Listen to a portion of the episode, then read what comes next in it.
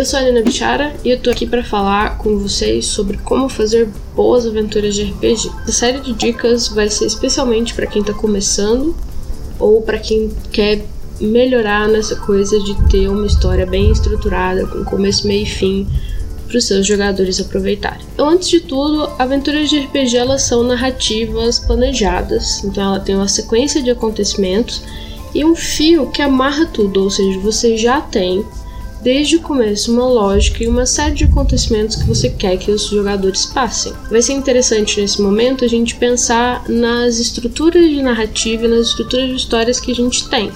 Então, se você pensa num gênero, num filme, alguma coisa assim, ele tem alguns clichês que ele segue e pode ser interessante para você dar uma pesquisada nisso. Então você vai procurar por estruturas narrativas ou estruturas de histórias. Os contos de fada têm uma estrutura própria, a jornada do herói ou as coisas de cultura pop têm dentro de seus próprios gêneros têm suas coisas próprias e seus clichês próprios.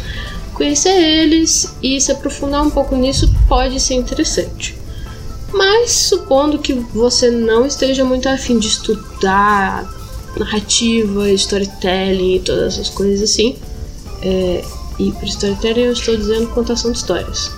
Ok? Ok. Eu trouxe oito dicas que vão ajudar bastante você a estruturar suas próprias narrativas e não perder o fio da meada no meio da coisa. A primeira dica é ter sempre em mente onde você está indo com a sua história.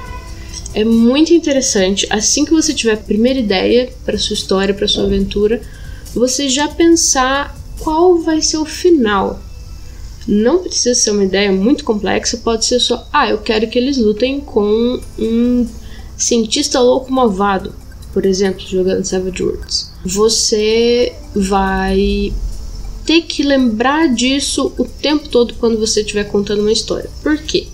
Se você tiver o começo e o final bem definidos, é mais fácil imaginar quais são as coisas que tem que acontecer para você chegar até aquele final que você pensou. E obviamente não perder de vista que tipo de história que você quer contar. Então, se você quer contar uma história de suspense, por exemplo, e você começar a ver que as coisas não estão ficando muito interessantes, não tem muitos mistérios, talvez seria legal parar e pensar, poxa, o que, que eu tinha pensado em fazer no começo?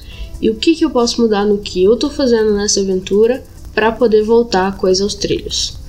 É, a segunda coisa é perguntar aos seus jogadores por que eles estão nessa aventura. Um personagem, quando ele está numa aventura, ele principalmente no começo ele quase nunca vai ter alguma motivação muito forte, mas lá pelo meio é bom ver se o pessoal já tá entendendo, tipo, por que, que eles querem chegar no fim disso, por que, que eles querem ir até o final, derrotar os vilões, uh, salvar as pessoas que estão sendo oprimidas pelo governador terrível, qualquer coisa assim.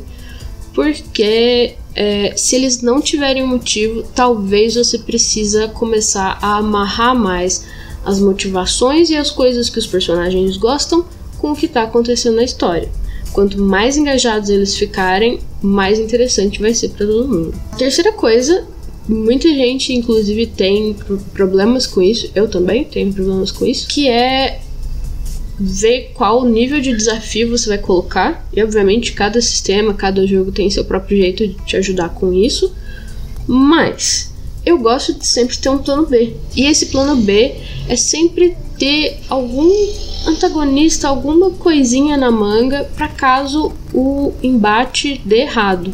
Então, por exemplo, se os dados forem ruins para você ou forem muito bons para os jogadores e a batalha que era para ser muito épica acaba não sendo épica, é bom você ter alguma fichinha preparada, pode ser uma fichinha de algum bandido, de um mafioso, alguma coisa que faça sentido com a história e ela vai aparecer depois. Afinal de contas, Todo ladrão às vezes teve um dos comparsas que foi buscar água, ou talvez dragão gigante tem vários filhotinhos, ele morreu rápido e agora os filhotinhos vão acabar com você, e coisas assim. Então é bom sempre ter uma outra fichinha de lado. E você pode usar, por exemplo, os golpes legais que você tinha com o chefão que você não conseguiu usar, você pode tentar usar distribuído entre esses pequenos desafios para não perder aquela coisa boa de ter um grande desafio e não ficar com, com a coisa meio sem sal. Outra coisa muito importante e que muita gente tem dificuldade é sobre vilões. E é bom a gente tirar da ideia de que vilões e antagonistas são pessoas extremamente cruéis e muito más e muito horríveis e vão fazer coisas horríveis. Não necessariamente precisa ir por esse caminho. Bons vilões normalmente representam alguma faceta que mexe muito com o personagem principal. Então, por exemplo, se você tiver um grupo que gosta muito da natureza, que é defensor dos bichinhos, etc. É bom colocar algum vilão que seja o completo oposto disso. Alguém que é cruel, que não quer saber da floresta e quer acabar com tudo para fazer cosméticos e qualquer coisa assim. Porque isso vai fazer com que os personagens vejam isso como pessoal e engajem muito mais no, naquilo que você está querendo contar. E caso você ainda não tenha conseguido fazer isso, você pode ir mudando. Porque antagonistas e vilões não precisam ser coisas unidimensionais. Eles podem ter vários momentos que eles fazem coisas diferentes, afinal de contas, eles estão desesperados também. Então eles vão mudando e você vai conhecendo mais os personagens e adaptando mais os seus antagonistas para eles parecerem mais com esses personagens. Outra coisa muito importante, que é a nossa quinta dica, é sobre ritmo e clímax da história. Ritmo é muito importante. E isso é, por exemplo, você ter um momento onde tudo tá dando certo e tudo parece finalmente estar tá encaixando, e às vezes você precisa colocar algo muito ruim acontecendo ou algo muito grande em jogo para que os jogadores tenham essa sensação de que, tipo, eles ainda têm alguma coisa para fazer, eles ainda precisam estar tá atentos. E obviamente vai fazer as coisas se movimentarem ter as coisas se movimentando é muito importante, porque a maioria das histórias ela tem um começo, um desenvolvimento que vai com altos e baixos e altos e baixos, e a gente tem esse clímax, esse momento onde está tudo em jogo, e esse é o final da nossa aventura normalmente. A gente pode até ter histórias que variam um pouco onde isso tá. Então, por exemplo, na história do Hobbit, do Senhor dos Anéis, que o Tolkien escreveu, você tem a, a, a ideia inicial é eles derrotarem um dragão. Quando eles chegam lá, não só eles não derrotam o dragão, como outra pessoa da cidade derrota o dragão. Ele só tem algumas conversas, alguns embates e o dragão vai embora. Mas isso não quer dizer que a história acabou. Porque o grande clímax, na verdade, foi a Batalha dos Cinco Exércitos, nesse caso. E isso sim é o clímax dessa história, onde absolutamente tudo está em jogo e os personagens precisam lidar com isso. Na sequência, obviamente, a gente tem que falar de resolução. A resolução é aquele momento onde a gente chegou no clímax, já teve uma grande batalha, um grande embate um grande drama. Essa resolução ela precisa passar pela história dos jogadores, precisa passar para os jogadores. A gente talvez seja um bom momento aí para colocar alguns flashbacks, caso os personagens tenham esquecido poderes bons e coisas boas que eles adquiram ao longo da história é, seja um bom momento para lembrar eles disso. Ou até, às vezes, alguma coisa que você esqueceu, sei lá, um, uma poção que um deles recebeu, às vezes é a salvação para aquele momento.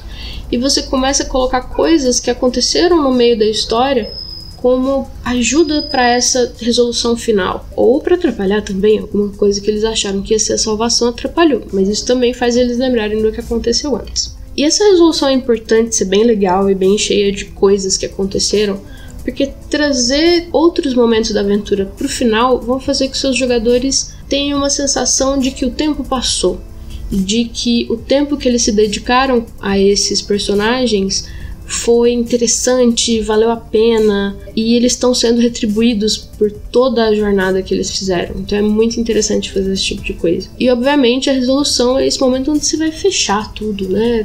Eles vão vencer ou eles talvez não vão vencer, mas eles vão voltar às suas vidas e, e, e deixar essa história acabar. As dicas basicamente de aventura são essas. Eu quero deixar duas mais para o final. Se você estiver fazendo uma aventura curta, não fica enrolando nas coisas. Joga os, os jogadores o quanto antes em algo grande acontecendo, algo grande nesse cenário, nessa coisa, e, e e deixa essa coisa de tipo só ação. É a mesma lógica que a gente usa para histórias curtas.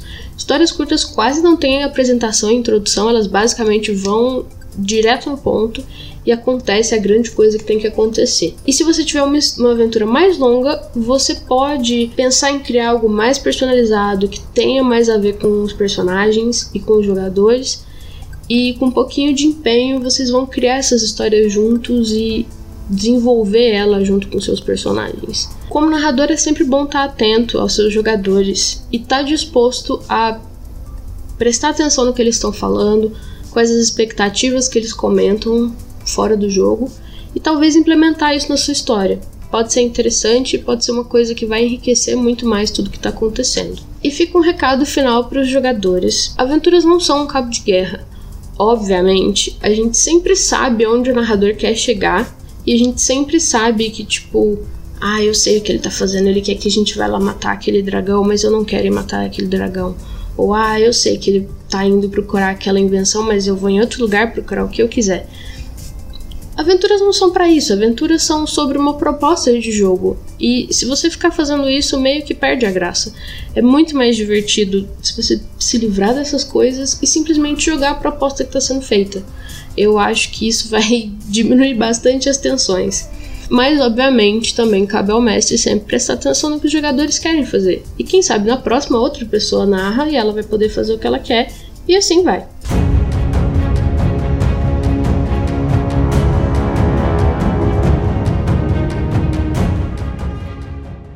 Eu espero que essas dicas tenham ajudado.